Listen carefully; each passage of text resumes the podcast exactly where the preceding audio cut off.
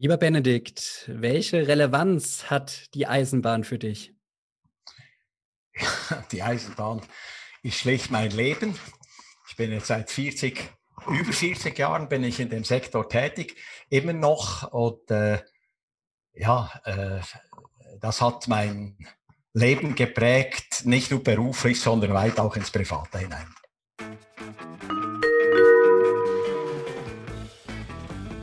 Das Team vom New Mobility Planet heißt Sie herzlich willkommen an Bord. Ihre Gastgeber sind Björn Bender von der SBB und Andreas Hermann vom Institut für Mobilität an der Universität St. Gallen. Herzlich willkommen zum New Mobility Planet. Andreas und ich freuen uns heute, Benedikt Weibel bei uns als Gast zu haben. Benedikt, ähm, herzlich willkommen bei uns. Für mich ist es ja eine ganz besondere Ehre, den Ex-CEO äh, der SBB im Podcast zu haben. Ich glaube, viel vorstellen ähm, muss man dich gar nicht, zumindest den Mobilitätsinteressierten und den Eisenbahninteressierten nicht. Du bist äh, wirklich herumgekommen, wenn ich das im positiven Sinne sagen darf. Warst, äh, wie gesagt, fast 30 Jahre bei der SBB, davon lange äh, in der Rolle des CEOs, äh, warst Verwaltungsrat äh, bei der SNCF, bist immer noch Verwaltungsratspräsident bei der Westbahn, äh, Professor, Honorarprofessor an der Universität Bern für praktisches Management und ja, einer der Mobilitätsexperten des Landes. Benedikt, willkommen und äh, vielleicht so eine Einstiegsfrage, weil wir uns natürlich immer noch mitten, ja, mitten äh, in der Pandemie bewegen, nach langer Zeit ähm, immer noch. Wie sieht deine Prognose für die Bahn aus? Wie schaust du da drauf? Wie weh tut dir das vielleicht auch, wenn du siehst, wie ja der öffentliche Verkehr doch leiden muss? Ja, es tut weh und eine Prognose würde ich nie wagen. Ich bin im Moment im Auge des Sturms. Äh, der ist, ich sage jetzt, noch nicht in der Schweiz. Also ich sehe den Tag um Skype mit Österreich. Wir verlieren jetzt pro Tag 100.000 Euro. Das ist für unsere kleine Bahn ist das absolut gewaltig. Wir hoffen morgen, dass wir die Notvergabe wieder kriegen, wo wir eine Abgeltung haben.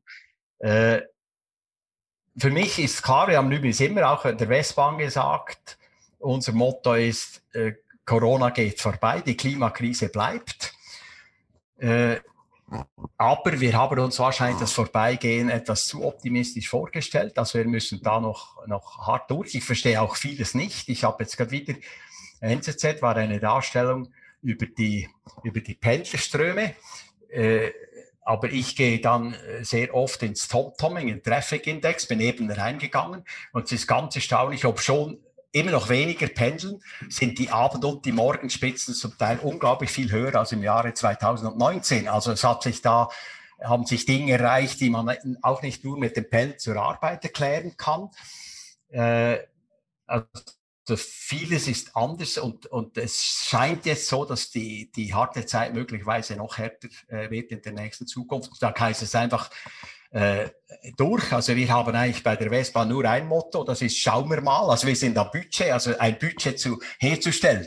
Im nächsten Jahr, wir haben 15 brandneue Züge äh, von Stadler. Wie wir die dann genau einsetzen, ob wir auf einen Minimalfahrbahn gehen oder nicht. Also äh, eigentlich ist es jetzt ein Fahren auf Sicht. Mhm. Schauen wir vielleicht zuerst, äh, gut, dass du das Thema Westbahn nochmal angesprochen hast, so ein bisschen nach, nach Österreich, bevor wir in die, äh, in die Schweiz kommen. Vielleicht für alle, die die Westbahn nicht kennen, ähm, Benedikt, kannst du vielleicht noch kurz äh, in einigen Sätzen sagen, was ihr denn tut und was so auch vielleicht ja deine Aufgabe respektive die Ziele des Unternehmens sind. Ich erinnere mich, ich war von 2009 bis 2012 in Wien, berufs, äh, be, beruflich und das waren so die Anfangsjahre der Westbahn und da wurde das Thema ja, Liberalisierung ganz, ganz stark diskutiert. Ne? Welche Rolle hat die Westbahn in Österreich, auch in äh, Konkurrenz oder in Kooperation zur ÖBB? Diese ganzen Fragen waren damals brandheiß. Äh, wie hat sich das so ein bisschen entwickelt und wo steht ihr heute? Ja, also für mich war das natürlich eine äh, unglaublich spannende Geschichte. Äh, ich war kaum bei der SBB weg, kriegte ich diese Anfrage, einem Startup für eine Bahnunternehmen mitzutun und quasi noch einmal auf dem weißen Blatt eine Bahn äh, zu konzipieren. Das war, war unglaublich. Wir waren von allem Anfang war es uns klar, dass wir Wien-Salzburg, also es ist eigentlich die Rennstrecke in Österreich fahren wollen. Wir haben sieben äh, Zugsgarnituren äh, von Stadler bestellt, sind auf eine SBB-Bestellung aufgesprungen, weil es ja klar, für sieben Fahrzeuge kann man nicht eine große Bestellung aufgeben, haben allerdings das dann ausgeweitet, also es ist der KISS 1, der die SBB auch fährt, jetzt im Interregio-Verkehr, bei uns äh, V200 äh, und äh, ja, wir sind jetzt am 11. Dezember, wenn es genau zehn Jahre sein, dass wir auf der Schiene sind. Und das waren äh, unglaubliche äh, zehn Jahre, also drei Tage vor diesem 11. September hat die ÖBB 1,5 Millionen Tickets zu 9 Euro auf den Markt geworfen, gültig auf dem ganzen Netz. Äh, wir hatten dann im ersten Jahr, äh, ja, waren wir also deutlich, deutlich im Umsatz unter dem, äh, unter dem Worst Case, mussten nachfinanzieren. Ich habe dann äh, vieles zum ersten Mal erlebt. Zum Beispiel, wenn man nicht den Staat als Eigentümer hat, der immer Liquidität hat. Wir hatten keine mehr. Wir mussten, und ja, da waren zwei private Investoren, äh, muss ich noch sagen, Österreicher, die da beteiligt sind. Und ein Drittel hatte damals die SNCF. Sie hat heute noch 18 Prozent. Ja, und dann äh, wurde es langsam besser. Und dann kam die Flüchtlingskrise, das war übrigens das Schlimmste, was ich äh, äh, eigentlich erlebt habe, schlimmer noch als Corona, das trifft alle. Dort waren es, also äh, Westbahnhof und Salzburg, man kann sich das nicht vorstellen, diese Bahnhöfe, die puppen voll waren mit Menschen. Wir wussten nicht, was passiert. Natürlich, die, die, die, die, die Nachfrage ging extrem stark zurück. Äh, ja, jetzt haben wir äh, Corona, sind da mittendrin, hatten dann eine, eine seltsame Wolte noch geschlagen. Zum Glück, wir hatten ein riesen Glück, weil die SNCF hat uns die KISS 1 und die KISS 2 abgekauft zu sehr guten Preisen, weshalb wir cashmäßig sehr gut dastehen. Und wir haben jetzt bei Stadler eben 15 brandneue Züge, die KISS 3.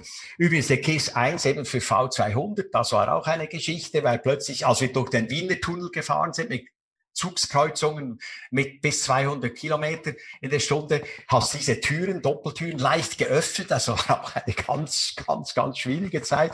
Äh, und ich muss jetzt sagen, der KISS 3 ist ein großartiger Zug.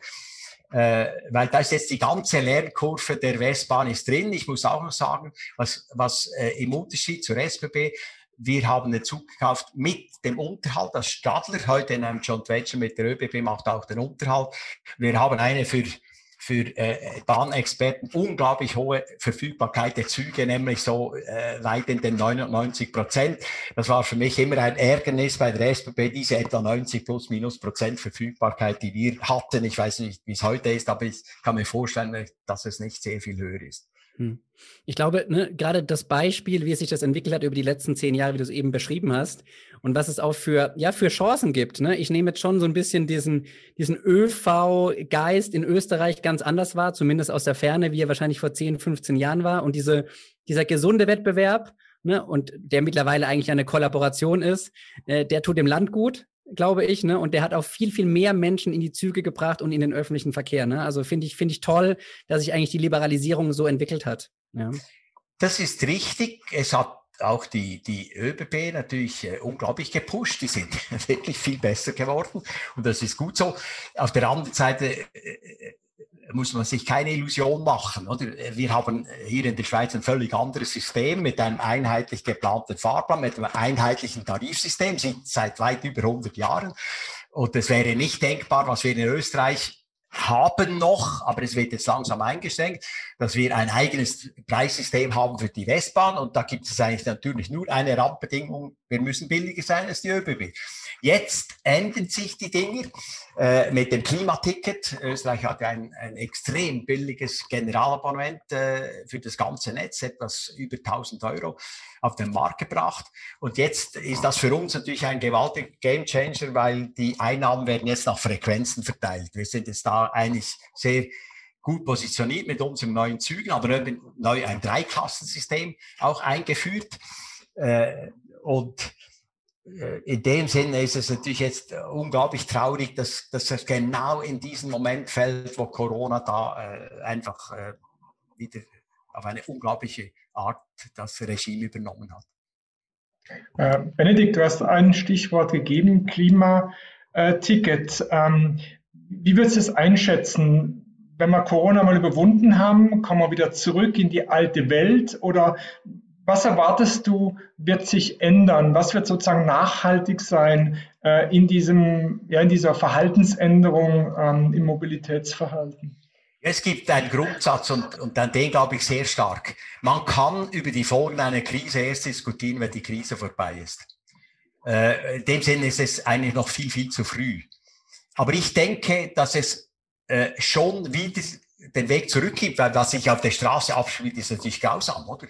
Äh, also die Staus haben unglaublich zugenommen.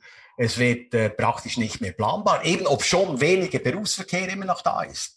Und deshalb denke ich, äh, weil die Kapazitäten sind ja gegeben, die werden sich nicht verändern. Also deshalb denke ich, dass, dass schon der öffentliche Verkehr äh, seine Position wieder einnehmen wird. Und dann ist eines klar, eben die, die Klimakrise bleibt. Und ohne die Bahn ist die Klimakrise Krise natürlich nicht zu bewältigen. Also das ist völlig klar. Also in dem Sinne bin ich äh, sehr, sehr zuversichtlich.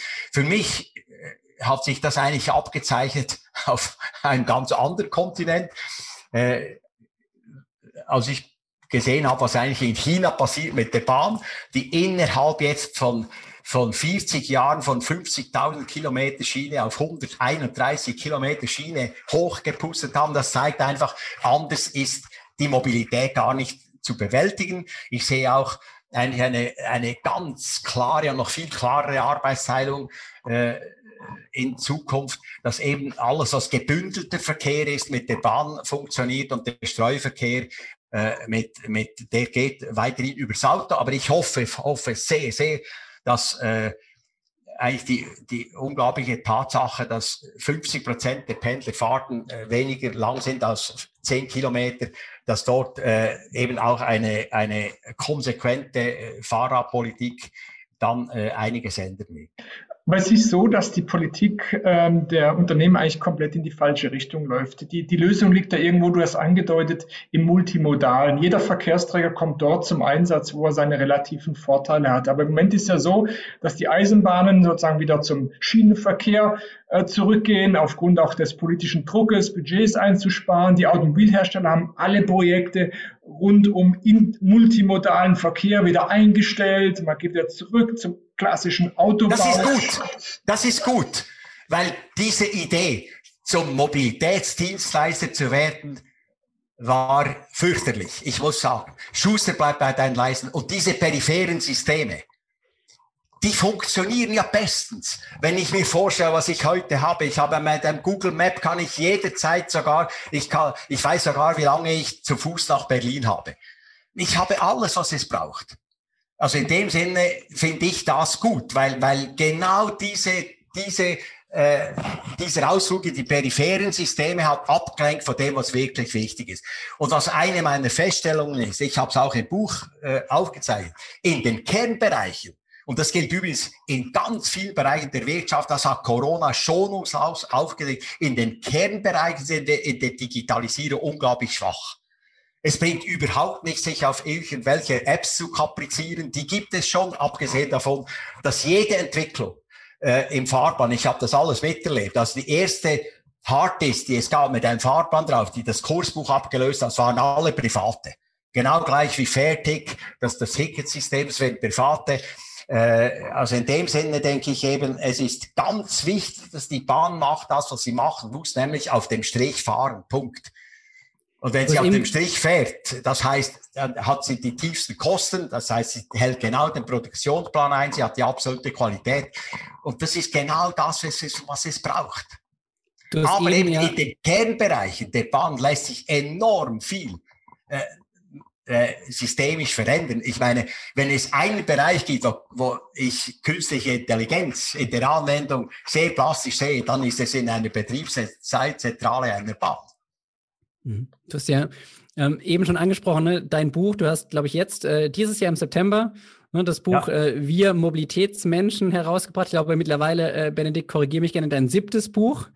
Das war also, siebtes Buch, ja. Richtig. Genau, bist da, bist da auch sehr fleißig am Schreiben. Vielleicht kannst du ähm, kurz mal genau so zwei, drei Dinge aufgreifen aus dem Buch, ne? weil da sind ja durchaus auch, ja, äh, ich glaube, kritische Perspektiven auf das Thema Mobilität dabei, wie wir überhaupt zu einer nachhaltigen Mobilität kommen, äh, ob Nachtzüge beispielsweise das richtige Medium sind und so weiter. Kannst du uns da einen kurzen Einblick geben?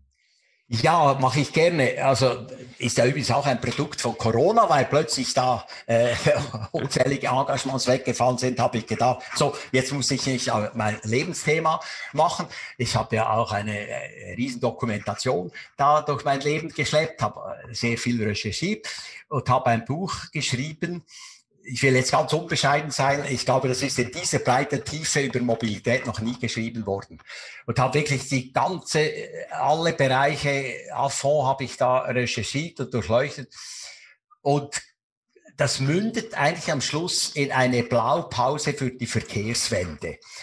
Und äh, das war für mich eigentlich äh, relativ eigenartig, dass ich am Schluss äh, fast den Eindruck habe, es ist eigentlich pure Logik, was wir jetzt machen, machen müssen. Also das erste ist ja, dass wir äh, mit 197 anderen Staaten unterschrieben haben, äh, den Temperaturaufstieg auf, äh, auf unter 1,5 Grad zu halten bis ins Jahr 2050. Vielleicht sind es auch dann zwei Grad. Und zwar with the highest possible ambition. Oder mit der höchstmöglichen Ambition. Das ist das Erste. Das Zweite ist, äh, dass es auf diesem Weg zwei absolute Schlüsselthemen gibt. Das eine ist die Energiepolitik, Energiewende, da muss ich nichts sagen dazu. Und das zweite ist die Mobilität, aus dem einfachen Grund, weil 30 Prozent des gesamten Treibstoffgasausstoßes in der Schweiz von der Mobilität herkommt. Und die Mobilität ist der einzige aller Sektoren, der das Ziel, nämlich im Vergleich zu 1990 um 20 Prozent abzusenken, nicht nur nicht erreicht hat, sondern den Ausstoß sogar noch leicht gesteigert hat. Also es ist zwingend, dass, dass im Verkehr diese Verkehrswende passiert. Und ich habe da eigentlich, äh, sehe ich da zwei zwei Hauptstoßrichtungen. Das eine ist die Dekarbonisierung im, im Verkehr, also das heißt der Abschied von den fossilen Brennstoffen. Natürlich eine Riesengeschichte, hängt auch sehr eng mit der Energiewende zusammen, ist auch klar. Und das zweite ist, wir müssen trotz steigender Mobilität den Verkehrsfluss sichern. Und ich sage einen akzeptablen Verkehrsfluss. Und äh, ich gehe davon aus, dass, er, dass es eben da äh, eigentlich zwei Randbedingungen gibt. Das eine ist, was man feststellen kann, wir haben in allen deutschsprachigen Ländern äh, und auch darüber hinaus kann man feststellen, wir haben eine sehr gute Infrastruktur auf der Schiene und wir haben eine sehr gute Infrastruktur auf der Straße. Diese Infrastrukturen, die sind im Mittel sehr schlecht ausgelastet. Auch die Straße. Ich sehe von meinem Büro hier auf die äh, A6, die da in die Stadt reinfährt, Auslastung jetzt ist Abendverkehr vielleicht 70 Prozent. Äh, am Morgen ist einmal 100 Prozent, dann knapp drüber. Äh, in der Nacht ist es nahe bei Null. Äh, bei der Bahn wissen wir, die durchschnittliche Auslastung der SBB-Züge im Personenverkehr ist unter 30 Prozent. Und auf der anderen Seite haben wir hohe Spitzenbelastung. Also meine, meine These ist eins, wir müssen diese Infrastruktur viel besser auslassen, die bestehende. Kommen noch die Städte dazu, die ohnehin, äh, da wird nie etwas geben, mit, äh, da kann man eigentlich gar nicht, man kann die Straßen nicht breiter machen, die sind, die sind gebaut. Also geht es darum, das Bestehende besser zu nutzen und da gibt es eigentlich zwei Ansätze. Das eine ist die Digitalisierung und da lässt sich eben enorm viel machen. Ich habe schon erwähnt bei der Bahn, aber auch auf der Straße. Die, mhm. die, die, die Autos werden zu rollenden Computern. Also es wird äh, ohne weiteres möglich sein, äh, wenn halt die Belastung steigt, der Verkehrsfluss äh, ansteigt, dort dann in die Assistent Assistenzsysteme die optimale Geschwindigkeit reinzugeben weil das habe ich schon als Eisenbahnoffizier gelernt. Das Schlimmste für die Kapazität sind Geschwindigkeitsdifferenzen. Also man vergeht genau gleich schnell. Dann haben wir Sensorik, eine, eine sehr weit entwickelte Technik. Das heißt, die Autos mit ihren Assistenzsystemen können viel näher fahren. Auf der Bahn, ich komme jetzt nochmal zur Bahn, also das finde ich fast tragisch. Oder? Unsere Sicherheitssysteme basieren auf einem auf einem Tool, das jetzt das 200-jährige Jubiläum feiert, bald. Das ist das Stellwerk. Hm. Und es basiert auf einem 30-jährigen, wirklich mehr schlecht als recht geführten Informatikprojekt, das European Rail Traffic Management System. Äh, wir haben schon zu meiner Zeit grausam Schwierigkeiten gehabt, weil wir dieses ETCS ja auf der Neubaustrecke Matschletten-Rotist einführen konnten. Zum Glück einen Pilotversuch gemacht haben, im scharfen Schuss zwischen Olden und Zern. Durchschnittliche Verspätung der Züge 25 Minuten. Und wir mussten dann auf der Neubaustrecke noch teure Signale einführen, sonst hätte es nicht geklappt. Und jetzt, jetzt basiert alles immer noch auf dem ETCS, das mit dem Anspruch eigentlich geboren wurde, dass man die, die Sicherheitssysteme aller Bahnen vereinheitlichen. Das Einzige, was man sagen kann, es ist viel komplexer, als es je war. Peter Spuler vom Stadtrat hat mir gesagt, der Ciruno jetzt fährt vier ETCS-Systeme, damit er nach Italien fahren. Ja. Und da gibt es heute mit der neuen Technik, mit künstlicher Intelligenz, Radarkameras, Sensorik, die drahtfreie Übertragung, gibt es sehr viele Möglichkeiten, dieses Netz in der Kapazität zu erhöhen, es sicherer zu machen, weil das ist ja das Wahnsinnige. Es gibt, es gibt immer noch etwas, was das Sicherheitssystem nicht abbildet. Wenn Gegenstände auf dem Zug, auf dem Gleis liegen, äh, reagiert das System nicht. Ja. Kürzlich in Taiwan gezeichnet hat, äh, gezeigt hat, aber auch in, in, im Lötschberg-Tunnel, also eine, eine Schlammlawine drin war. Also ich denke, da gibt es sehr viele Möglichkeiten. Das ist der erste mhm. Ansatz. Und der zweite Ansatz, Sie haben es auch schon erwähnt, ist, ich sage das, dieser Begriff, das ist ein schweizerischer Begriff, der wesensgerechte Einsatz der Verkehrsmittel. Also die Verkehrsmittel dort einsetzen, wo sie Sinn machen. Und das ist klar in der Stadt, der Brennpunkt Stadt ist, äh, sind das die öffentlichen Verkehrsmittel, sind Busse. Es ist, es ist das Fahrrad. Ich erachte das, das E-Bike als eine der wichtigsten Innovationen der letzten Jahre, weil es eben den Radius genau auf diese zehn Kilometer erhöht, wo noch so unendlich viel Auto gefahren wird. Kommt dazu, im Agglomerationsbereich ist das E-Bike viel, viel schneller als jedes Auto. Ja. Also es ist eigentlich ein, ein großartiges Verkehrsmittel. Äh, das Auto wird auf jeden Fall seine Berechtigung haben auf der Fläche, das ist völlig klar. Äh, in, in der ganzen Güterversorgung auf jeden Fall, die basiert äh, auf dem Auto, das ist, das ist eindeutig. Aber im Güterverkehr ist es der Bus, es, es wird die Bahn sein, das in die Stadt, zwischen die Städte. Und äh, wenn es schon gelingt, eben diese Nahfahrten im, im Auto zu setzen durch E-Bike, aber auch ich habe einen Grundsatz und das ist äh, etwas, was medizinisch ja sehr empfohlen wird.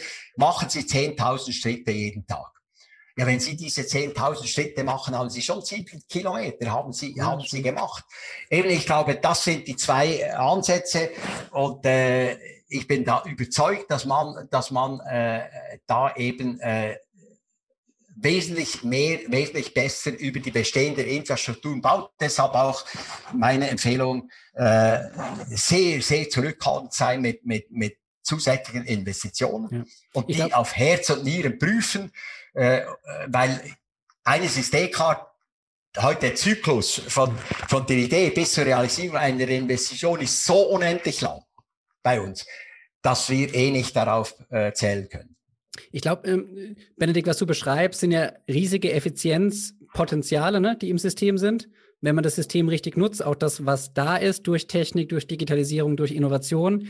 Ähm, ich glaube, dem würden wir, Andreas äh, und ich, vollumfänglich zustimmen, was du eben ähm, ausgeführt hast. Ich würde dagegen halten wollen oder dich nochmal fragen wollen, beim Thema Vernetzung der unterschiedlichen Mobilitätssysteme. Ne? Du hast vorhin gesagt, ja, Schuster, bleib bei deinen Leisten, periphere Systeme und so weiter ich frage mich immer, wer ist denn dann verantwortlich für, ich sag mal, für eine Inter- oder Multimodalität, damit sie wirklich in die Richtung der Verkehrs- und Mobilitätswende geht, so wie wir sie als Gesellschaft, als, als, als Welt benötigen, wenn wir nur in unserem peripheren System unterwegs sind. Machen wir uns, machen es wir uns du bist, vielleicht. Du bist verantwortlich, wenn du von also A nach B Kunde, gehst. Der du Kunde. bist, ja, natürlich.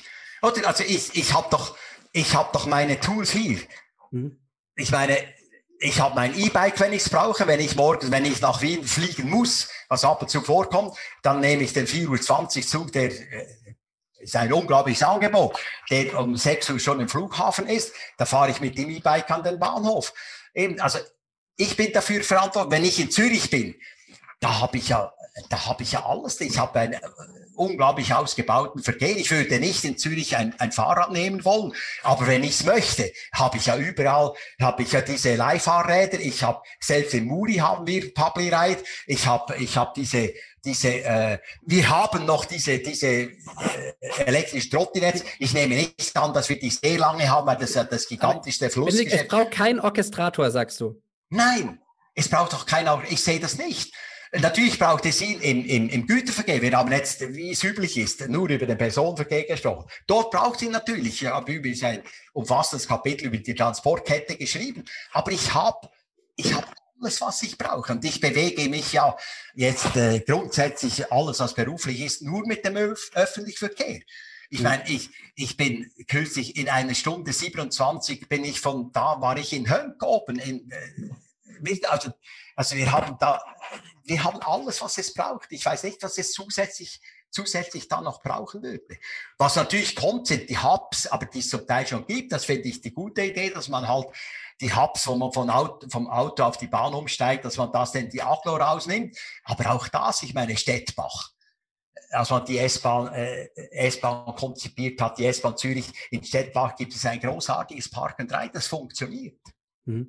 Ich, ich, glaube, ne, Andreas, wir würden jetzt, ach Gott, wir hätten noch so viele Themen und Fragen, glaube ich, dass es äh, weiter, weiter zu diskutieren und es läuft so ein bisschen die Zeit davon. Und, und jetzt haben wir, Benedikt, wir haben den Ex-CEO der SBB jetzt hier zu Gast und vielleicht noch so zum Abschluss eine persönlichere Frage, ne, die, die auch die Zuhörenden immer interessiert. Wenn du jetzt zurückblickst auf deine jahrzehntelange Karriere an ganz, ganz unterschiedlichen Stellen, was war denn so für dich, ich sag mal, das prägendste, das einschneidendste, was du erlebt hast? Wo hast du vielleicht die wichtigste Entscheidung für dich selbst getroffen oder das Wichtigste für dich mitgenommen, was dich dann danach an, an den Ort gebracht hat, an dem du dann warst? Gibt es diesen Moment in deiner Berufskarriere? Es gibt, es gibt ihn. Es gibt den ganz großen, es gibt noch einige wenige. Der ganz große war der 8. März 1994, äh, als ich mit Blaulicht äh, nach Zürich-Alforden äh, gefahren wurde. Dort ist ein Benzinzug explodiert. Und als ich angekommen bin, Hochhäuser, alles stand in Flammen, raucht, äh, auch vom Zug. Also mein erster Gedanke, so ist Krieg. Äh, das hat mein Leben von einer Sekunde auf die andere äh, verändert. Äh, 13 Tage später, äh, gleiches Szenario, ist ein Personenverkehrszug in Däniken aufgeschlitzt worden von einem Kran, der am Gleis gearbeitet hat, im falschen Moment gedreht hat. Als ich dort am Schadensplatz war, wurden Särge rausgetragen. Es sind sieben Menschen. Neun Menschen sind ums Leben gekommen. Und äh, im gleichen Jahr, im Juni, ist ein Güterzug mit hochgiftigem Chlorid in Verbindung mit Wasser tödlich im Umkreis von 600 Metern äh, mitten im Bahnhof Lausanne Gleist. Man musste die Innenstadt von Lausanne evakuieren. Das war wirklich äh, unglaublich und äh, hat äh, in meinem persönlichen Leben natürlich auch, auch in meinem Verständnis für Bahn. Ich habe nie so viel gelernt über die Bahn, enorm viel verändert. Ich hatte dann am 22. Juni 2005 noch einmal so ein Erlebnis, habe es allerdings ganz cool genommen, weil ich wusste, es wird niemand an Leib und Leben da versehrt, äh, als wir plötzlich äh, schweizweit die große Strompanne hatten, also wo mhm. der Strom auf dem ganzen Netz ausgefallen ist. Wir während äh, über anderthalb Stunden ist nichts mehr gegangen, also die Züge waren, wenn man Pech hatte, im Tunnel drin.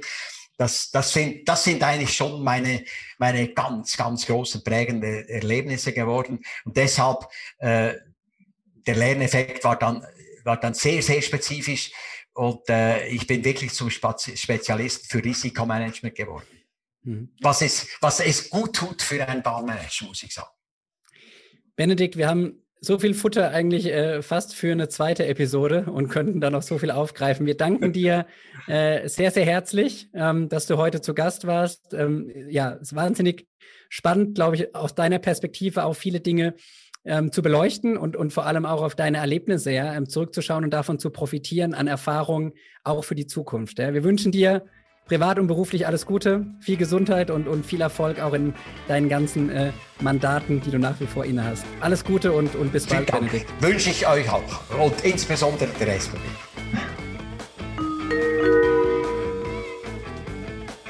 Danke, dass Sie uns begleitet haben. Nächsten Donnerstag geht die Reise mit einem spannenden Thema weiter.